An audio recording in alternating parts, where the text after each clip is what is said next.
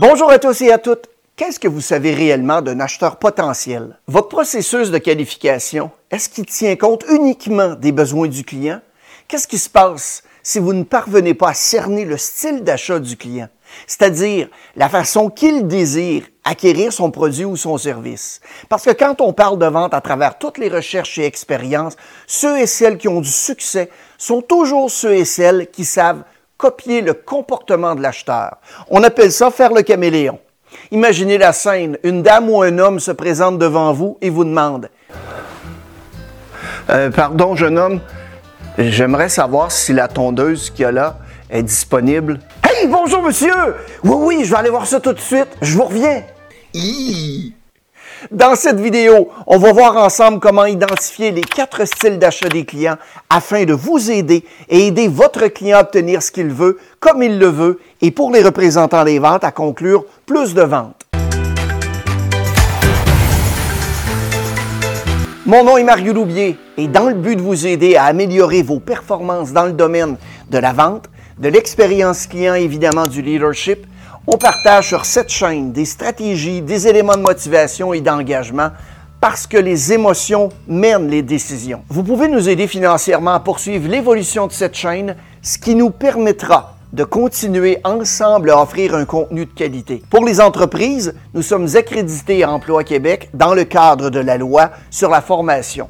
Les détails se trouvent au bas dans la fiche description. J'ai une anecdote à vous raconter. Il y a quelques années, je vendais des automobiles et à ce moment-là, j'ai eu un client qui semblait pas du tout pouvoir prendre de décision. En fait, sur une période d'environ un mois et demi, il s'est présenté à l'établissement où je travaillais pas loin d'une dizaine de fois. Il posait des questions sur plein de détails et des spécifications qui dépassaient vraiment mes connaissances et mes compétences. La principale question était celle-ci. Quelle est l'épaisseur de la peinture des panneaux de carrosserie?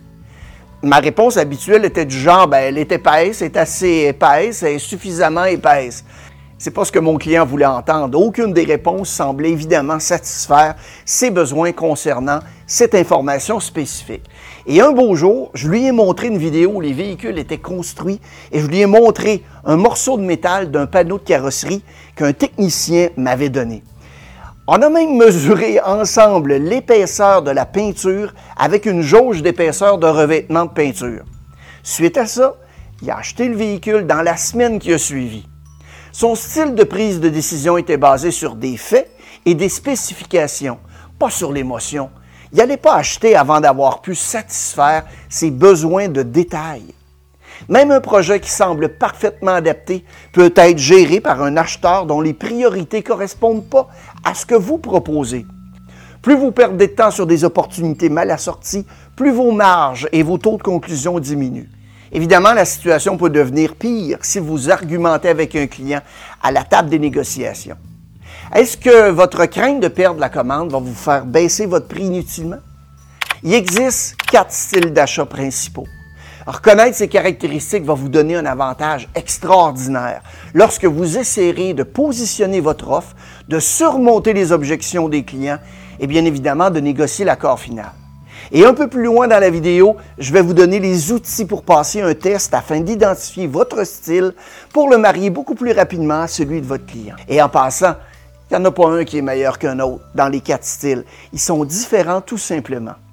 Le truc, c'est surtout de savoir comment s'y adapter. Tout d'abord, pour déterminer le style d'achat de quelqu'un, on doit se concentrer sur son comportement c'est-à-dire ce qu'on est capable d'observer, de mesurer et qui va signifier la même chose pour tout le monde. Par exemple, supposez que je dise euh, que quelqu'un avait l'air de bonne humeur. Être de bonne humeur, est-ce que c'est un comportement? Euh, non. Un comportement se décrirait ainsi.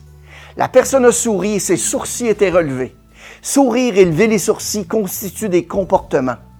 On rassemble un groupe de comportements et on a jugé que cette personne est de bonne humeur. Si je vous dis qu'une personne a souri, je vous parle d'un comportement, parce qu'on pourrait tous le voir. On pourrait le mesurer et on serait tous d'accord pour dire que c'est la même chose qu'on a vu. On a vu les coins de la bouche relevés en même temps et peut-être même quelques dents. Les recherches nous ont appris que les gens ont deux grandes façons de communiquer avec les autres. Il y a tout d'abord le niveau de sensibilité sur l'axe vertical et le niveau d'assertion sur l'axe horizontal. La sensibilité qui se trouve sur l'axe vertical, c'est l'ouverture ou la capacité de s'adapter aux situations, aux idées nouvelles. Quand quelqu'un manifeste une faible sensibilité, souvent, son langage corporel est plus fermé et ses mouvements beaucoup plus contrôlés ou lents. Ils disent souvent non, ils refusent de comprendre ou d'accepter des nouvelles idées ou des opinions, ils sont orientés sur les tâches et motivés par les résultats. Au contraire, si la sensibilité est élevée, la personne va avoir un langage corporel beaucoup plus ouvert, des mouvements beaucoup plus animés et va s'intéresser plus aux gens et sera plus ouverte aux idées, aux opinions des autres. Prenez un moment pour réfléchir où se situent certains de vos clients et même certains de vos collègues dans ce domaine. La sensibilité élevée ou faible, ou quelque part entre les deux? Maintenant, l'axe horizontal, l'assertion, va se définir comme étant une absence de doute, une foi en soi-même et en ses capacités. Comment se comporterait une personne qui a peu d'assertion? Eh bien, elle serait lente à prendre une décision. Elle poserait beaucoup de questions, comme euh, par exemple mon client qui a acheté un véhicule et qui voulait connaître l'épaisseur de la peinture des panneaux de carrosserie. Cette personne a besoin de plus de soutien et de rassurance. Elle parlerait lentement et probablement à voix basse. Un client plein de confiance va être le contraire. Il va prendre des décisions rapidement, presque par intuition. Il a besoin de peu de soutien et va émettre des opinions plus que de poser des questions. Allons voir maintenant plus en détail chacun des styles d'achat. On va voir quatre éléments pour chacun d'entre eux. Nous verrons tout d'abord quelle sorte de personne elle est et comment on fait pour la reconnaître. On va voir ensuite ce que ça prend pour qu'il vous achète, vous d'abord comme personne et comme représentant en vente. Finalement, on va vous donner quelques stratégies d'approche pour aller dans le sens de la communication que cette personne désire. Une personne qui est très sensible a tendance à être orientée sur les gens. Si on combine à cela un faible niveau d'assertion, soit la lenteur à prendre une décision, la personne aimable. Vous saurez que vous traitez avec une personne aimable parce qu'il y aura beaucoup de questions. Mais celles-ci auront pour but de réduire le risque à l'aide de garanties et de témoignages. Vous savez, le genre qui dit euh, Qui d'autre a conduit ce véhicule Cette personne est la plupart du temps relaxe, réfléchie et prête à acheter. Elle déteste négocier. Ce sont des gens d'une grande patience, respectueuses et de parole. Évidemment, elles sont aussi très loyales, serviables et coopérantes. Vous les reconnaîtrez par leur air un peu inquiet au départ. Elles viennent souvent accompagnées de quelqu'un d'autre. Elles restent souvent près de l'entrée et vont vous demander la permission pour poser une question. Excusez-moi, est-ce que je vous dérange?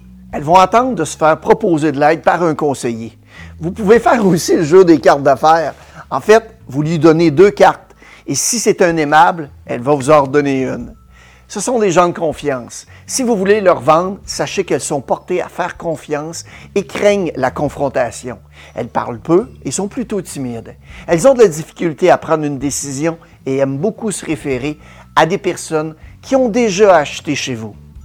Lorsque vous parlez de vos produits, services ou de vos prix, vous devez démontrer une grande confiance en vous. Vous devez les approcher en vous intéressant aux membres de leur famille ou bien de leurs connaissances. Présentez-leur du visuel, des images, des vidéos et des cas vécus ou bien des analogies.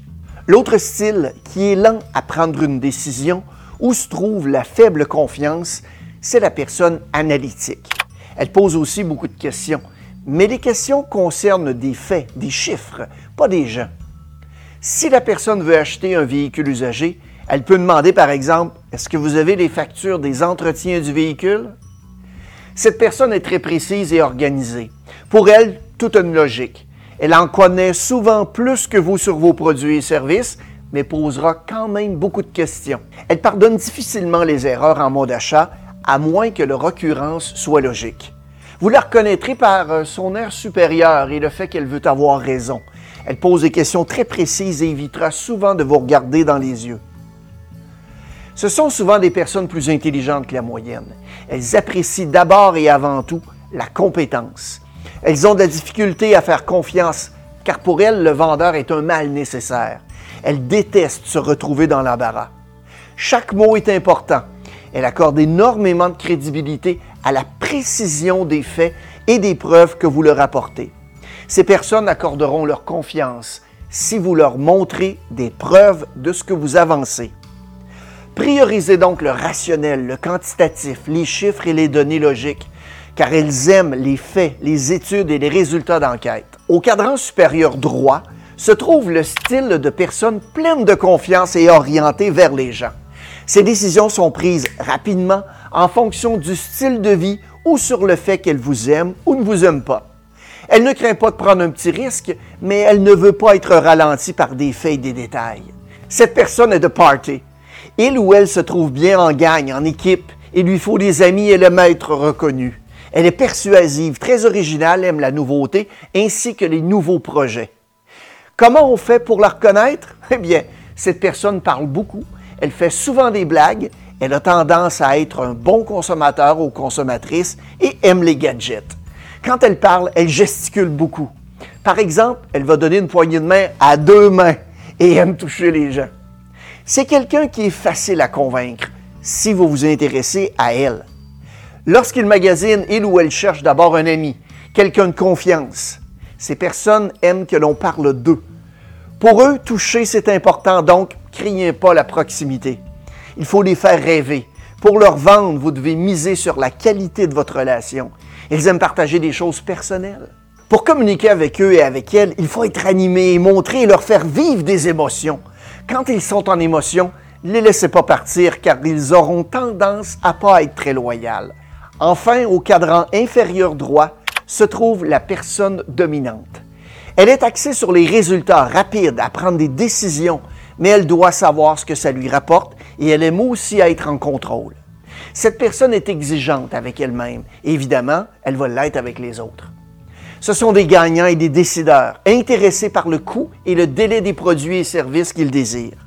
Vous devez donc vous douter qu'elles ont très peu de patience et aiment être comprises du premier coup. Ces personnes sont axées sur le travail bien fait qui donne des résultats. Vous la reconnaîtrez par son regard intimidant, droit dans les yeux et par sa voix directive qui aime donner des ordres. Vous savez aussi, ces personnes vont regarder souvent ce qu'il y a de plus cher et elles n'aiment pas l'essayer avant. Elles ont tendance à être extraverties et restent debout préférablement. Elles achètent l'action et la vitesse des réponses.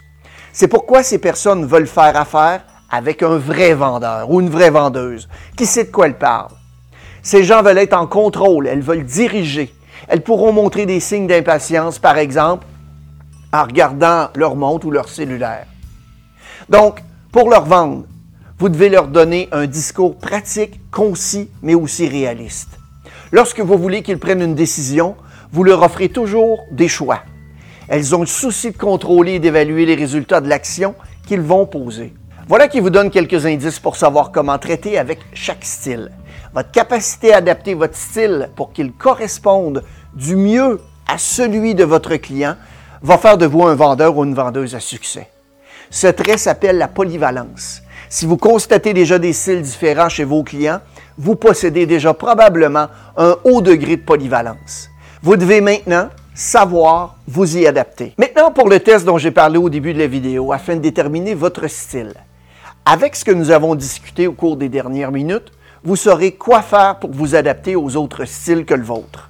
D'ailleurs, vous remarquerez que vous avez tendance à vendre plus efficacement aux gens qui sont semblables à vous. Il serait aussi intéressant de demander à quelqu'un qui vous connaît bien de faire aussi le test vous concernant et aussi d'échanger sur les écarts de vos réponses, s'il y en a, et des résultats. Alors, premièrement, téléchargez d'abord le test qui se trouve au bas de la vidéo et imprimez une copie. Mettez la vidéo sur pause et redémarrez une fois le tout fait.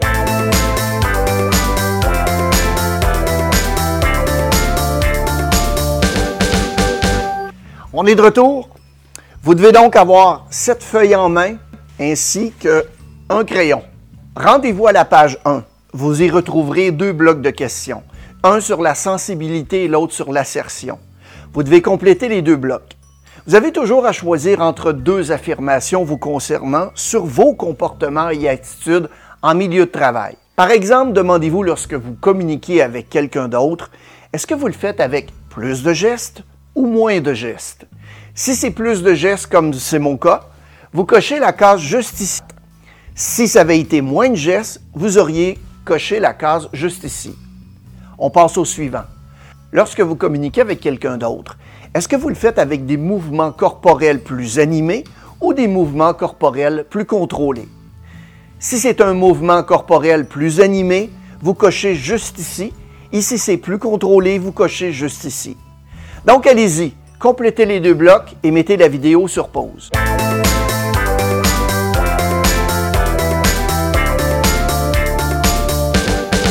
Maintenant, nous allons calculer le nombre de réponses faites par colonne.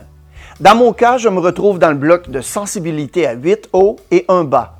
Pour ce qui est de l'assertion, je suis à 2 gauche et 7 droite. Vous allez ensuite encercler le plus haut résultat de chacun des blocs. Dans mon cas, j'encercle 8 hauts et 7 droite. Une fois cela fait, prenez maintenant la feuille numéro 2 du document et vous y retrouverez une grille qui va vous indiquer votre style. Je place donc sur la grille les deux résultats que j'ai trouvés il y a quelques instants. Et dans mon cas, c'est 8 dans la section haut et 7 dans la section droite. Ce qui fait de moi un expressif, ben, je suis assez certain que vous vous en doutiez. Plus vous vous trouvez à l'extrémité des cadrans et plus vous êtes représentatif de ce groupe plus vous devez être conscient de votre polyvalence afin de vous mouler aux autres styles. Maintenant, allez lire la description de votre style dans les pages suivantes à partir de la page 4 et écoutez de nouveau les vidéos. Vous verrez sans doute les différentes descriptions et approches d'un œil différent. Si vous êtes intéressé à prendre un test qui prend environ une vingtaine de minutes, j'ai mis quelques liens au bas de l'écran qui vous l'offrent tout à fait gratuitement. Vous aurez plus de détails sur votre style précis. Que vous soyez rouge, vert, jaune ou bleu, maintenant que vous venez voir la vidéo, qu'est-ce que vous ferez de différent? Passez à l'action et faites-moi signe. Merci pour votre écoute.